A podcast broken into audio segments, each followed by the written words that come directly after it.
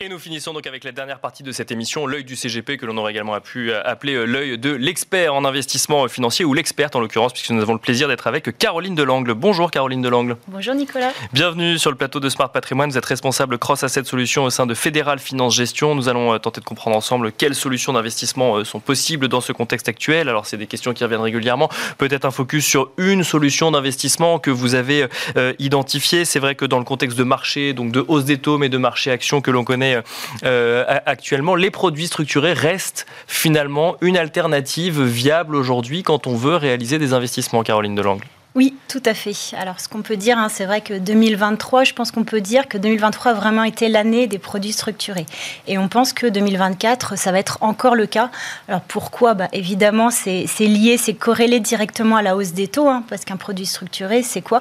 C'est deux composantes, une composante obligataire et une composante optionnelle. Donc, plus les taux sont élevés, bah, forcément, plus le disponible qu'on a pour acheter l'option est important.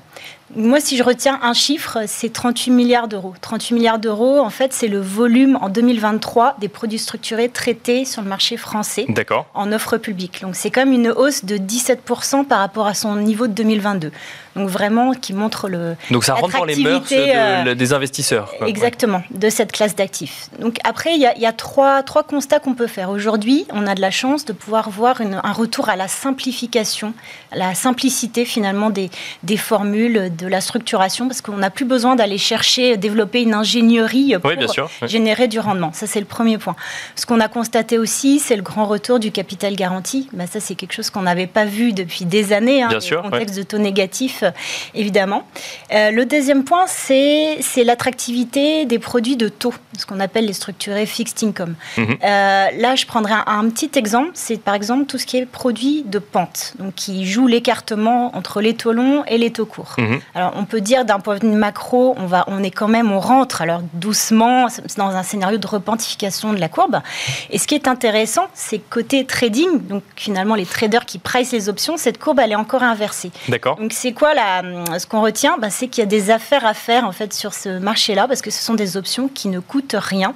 Donc ce sont des véritables opportunités sur le primaire pour aller ben, structurer des produits. Il faut, faut, le faire correctement, hein, mais mhm. voilà. Et sur le secondaire aussi pour restructurer des produits existants qui ne délivrent plus aujourd'hui. Voilà. Et le dernier point, je ne peux pas parler structuré sans évoquer les, les fameux autocols. Alors, les auditeurs euh, connaissent très bien produits structurés action qui, a, qui ont dravé le marché depuis des années. Et on pense que 2024, ça va être encore une belle année pour les autocols. Pourquoi? Un autocall se nourrit de deux paramètres les taux mhm. et la volatilité. Alors les taux, vous allez me dire, on est quand même plutôt dans un scénario de baisse des taux. Même s'il y a un espoir. Après, on va quand même rester sur des niveaux qui vont rester acceptables pour de la structuration. Le point important, c'est la volatilité. Bon, on pense quand même 2024, on devrait retrouver de la volatilité sur les marchés actions. Donc ça, ça va être un point qui aura un impact positif pour les protocoles qui pourront servir encore des, des rendements plus intéressants. Est-ce que les aspects euh, extra-financiers euh, ont un impact sur les euh, produits structurés actions, par exemple? Alors oui, alors nous chez Fédéral Finance Gestion en tant que filiale d'Arkea, on est, très sensibilisés, c'est dans notre ADN, donc on voit de plus en plus hein, de, ces enjeux financiers en fait être intégrés aux produits structurés, ça c'est sûr.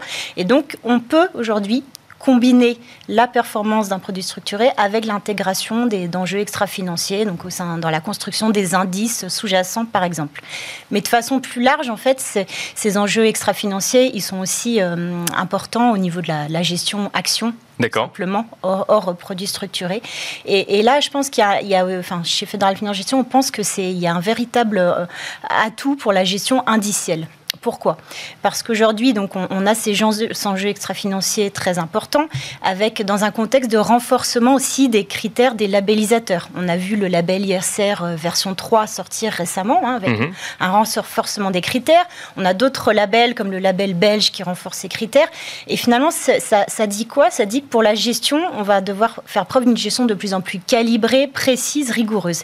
Et ça, pour nous, c'est une véritable opportunité pour la gestion indicielle thématique de ce Merci beaucoup Caroline Delangue d'être venue sur le plateau de Smart Patrimoine. Je rappelle que vous êtes responsable cross asset solution chez Fédéral Finance Gestion. Merci beaucoup. Et quant à nous, on se retrouve très vite sur Bismart.